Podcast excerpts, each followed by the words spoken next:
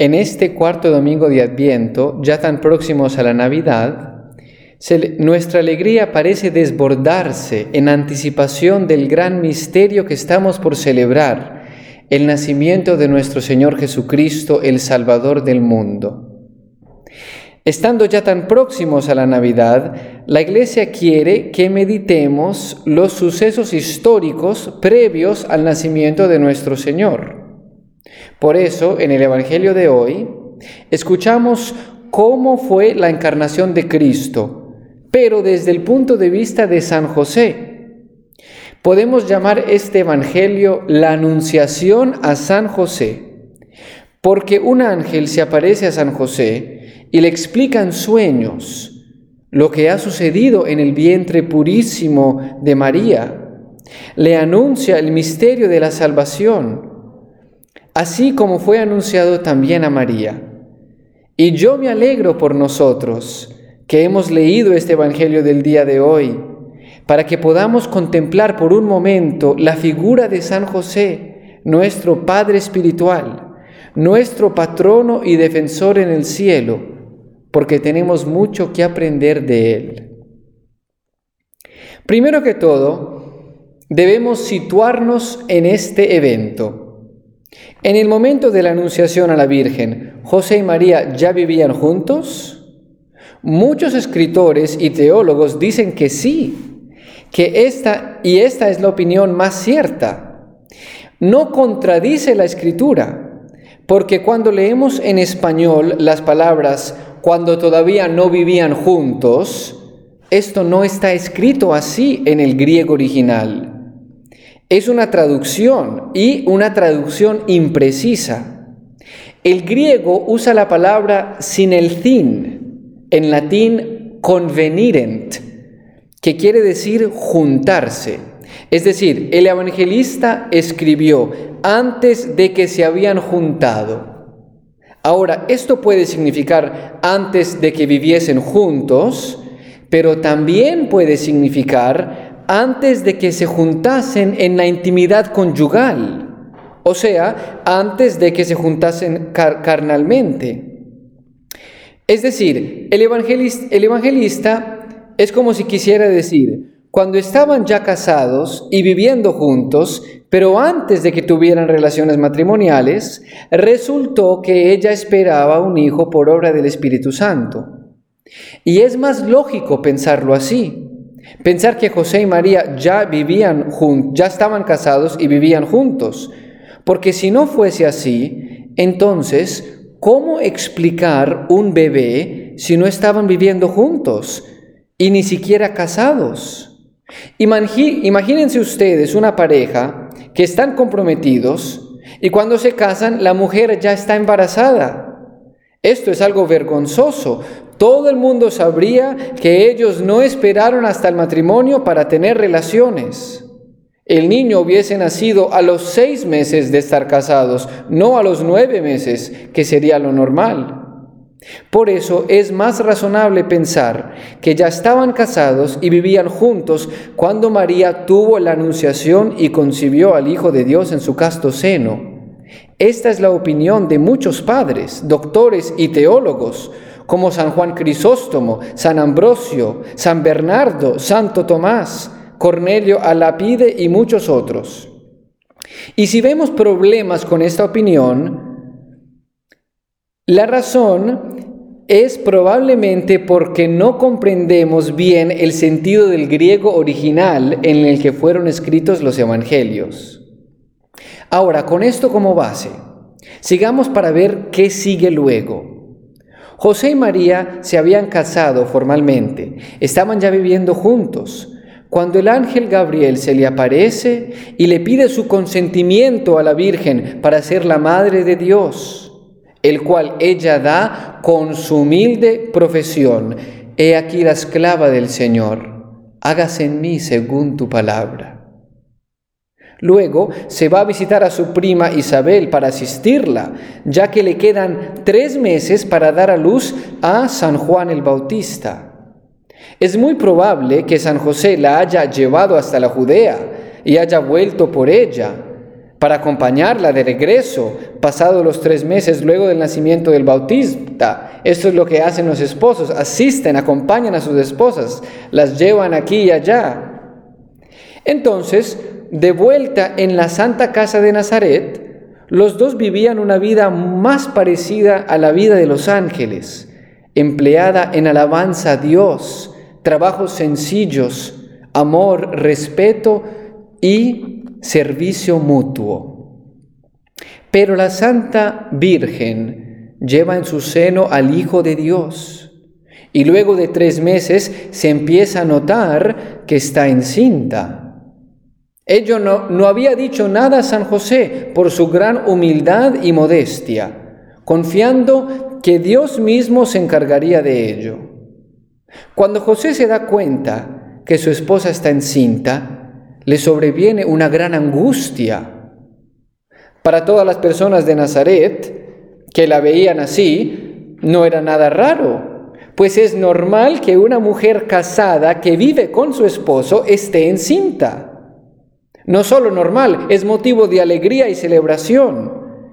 Pero José sabía bien que ese hijo no era suyo, pues los santos esposos no habían tenido relaciones matrimoniales, como afirma el evangelista. Es más, según el parecer de los santos y la piedad católica, ambos habían hecho voto común de permanecer vírgenes en su matrimonio. ¿A qué se debe la angustia de San José? Ha llegado el momento para revelar el gran misterio tan poco conocido y tan digno de admiración por los católicos.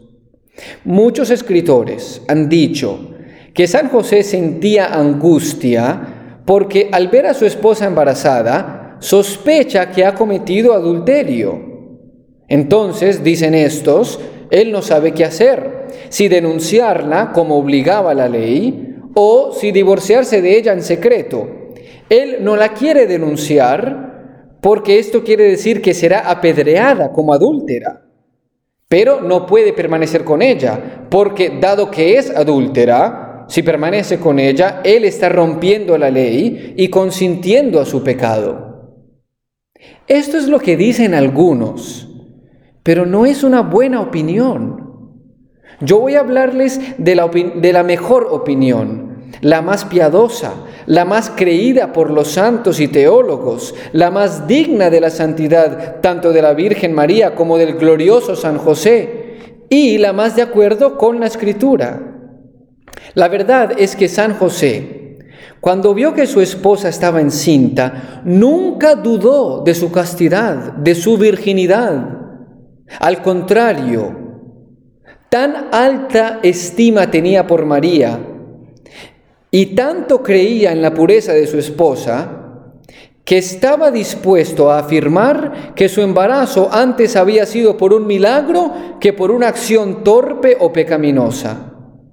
Entonces, se acuerda de la profecía de Isaías que leímos, que leímos en la primera lectura de hoy, que decía que el Mesías había de nacer de una jovencita, de una doncella, de una virgen. Y he aquí enfrente de él a una jovencita, todavía virgen, que está encinta.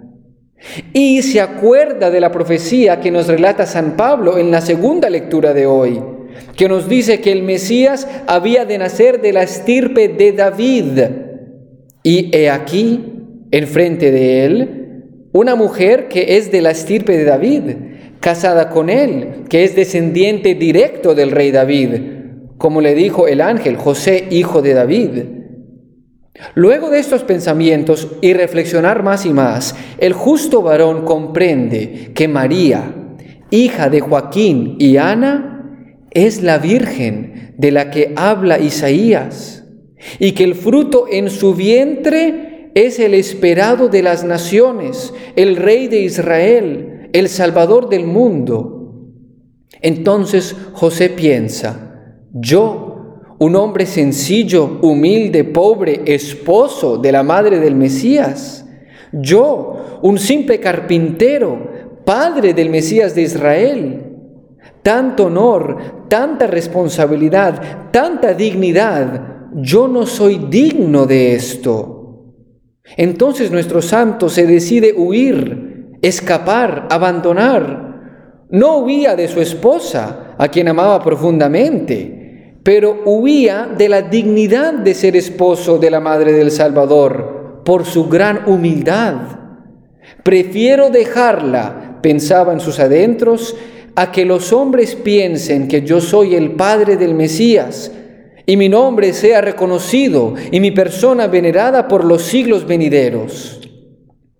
Por eso dice la escritura en el griego original que José resolvió dejarla en secreto. No dice divorciarla o repudiarla, simplemente dejarla huir. Y al prepararse para el acto que debía ser lo más duro de toda su vida, se le aparece el ángel para impedir que él haga semejante cosa, así como un ángel se apareció a Abraham para que no matase a su hijo Isaac. El ángel le confirma que sí, es verdad, María ha concebido por obra del Espíritu Santo y que el niño en su vientre es el Salvador del mundo. Y le anuncia que, según el plan de Dios, el lugar de José es justamente ahí, ser el esposo de esta madre y el padre de este hijo, cuidarlos, protegerlos, servirles, proveer por ellos. Y por eso le dice que él, José, debe darle el nombre a Jesús, es decir, debe cumplir para con Jesús todos los oficios propios de un verdadero padre porque en la ley de los judíos era el padre el que tenía que darle el nombre al recién nacido. Escuchando estas cosas, José entiende que esto es la voluntad de Dios, que es su misión y que no puede huir, aun si se siente indigno de ello. Entonces, ¿qué hace José? Se humilla todavía más ante Dios, se anonada, se entrega y se pone a disposición de la divina voluntad. En esto, Él muestra una humildad todavía mayor, porque mientras es humildad huir de los honores y las dignidades, es mayor humildad obedecer en todo la voluntad de Dios, incluso cuando Dios llama a cosas grandes. Esto es lo que verdaderamente sucedió con nuestro gran Padre Espiritual San José. Así lo creyeron y mantuvieron muchos santos padres, doctores y teólogos. Orígenes, por ejemplo, en los años 200 escribía, José quería dejarla porque conocía que se había obrado en ella un gran misterio y se consideraba indigno de vivir en su compañía. Remigio en el siglo V decía, pues veía fecunda a la que conocía casta. Como había leído en Isaías, saldrá una vara de la raíz de Jesé, de quien sabía ser descendiente María, y en el mismo Isaías, he aquí una virgen concebirá, no desconfiaba de que en ella se había de cumplir tal profecía. Escuchemos para concluir las palabras de San Bernardo, doctor de la iglesia, que dice así, José, reputándose pecador e indigno, pensó que no era apropiado vivir con una persona cuya excelsa dignidad le inspiraba con asombro. Con sacro espanto contemplaba en ella la prenda indubitable de la divina presencia y como no podía sondear el misterio, deseó dejarla. Y no te maravilles que José, viendo a su esposa encinta, se juzgue indigno de vivir en su presencia. Cuando oímos que Santa Isabel, incapaz de estar en la presencia de la Virgen sin sentir asombro y confusión, le dice conmovida, ¿quién soy yo para que la madre de mi Señor venga a visitarme? Queridos hermanos, ya tan próximos a la Navidad, que estos pensamientos nos inflamen en admiración del glorioso San José por su gran humildad, de la Santísima Virgen María por su ardiente deseo de hacer en todo la voluntad de Dios, y de Jesús, nuestro divino y amable Redentor, que tanto nos ama, que no solamente se da a sí mismo, sino que nos deja como madre y padre espiritual a sus propios padres, María y José. Recibamos la Santa Comunión con tal humildad, fe y caridad, que podamos asemejarnos tan solo un poco a María y a José, cuyo amor a Jesús no ha sido superado por ninguna otra criatura sobre la faz de la tierra. Amén.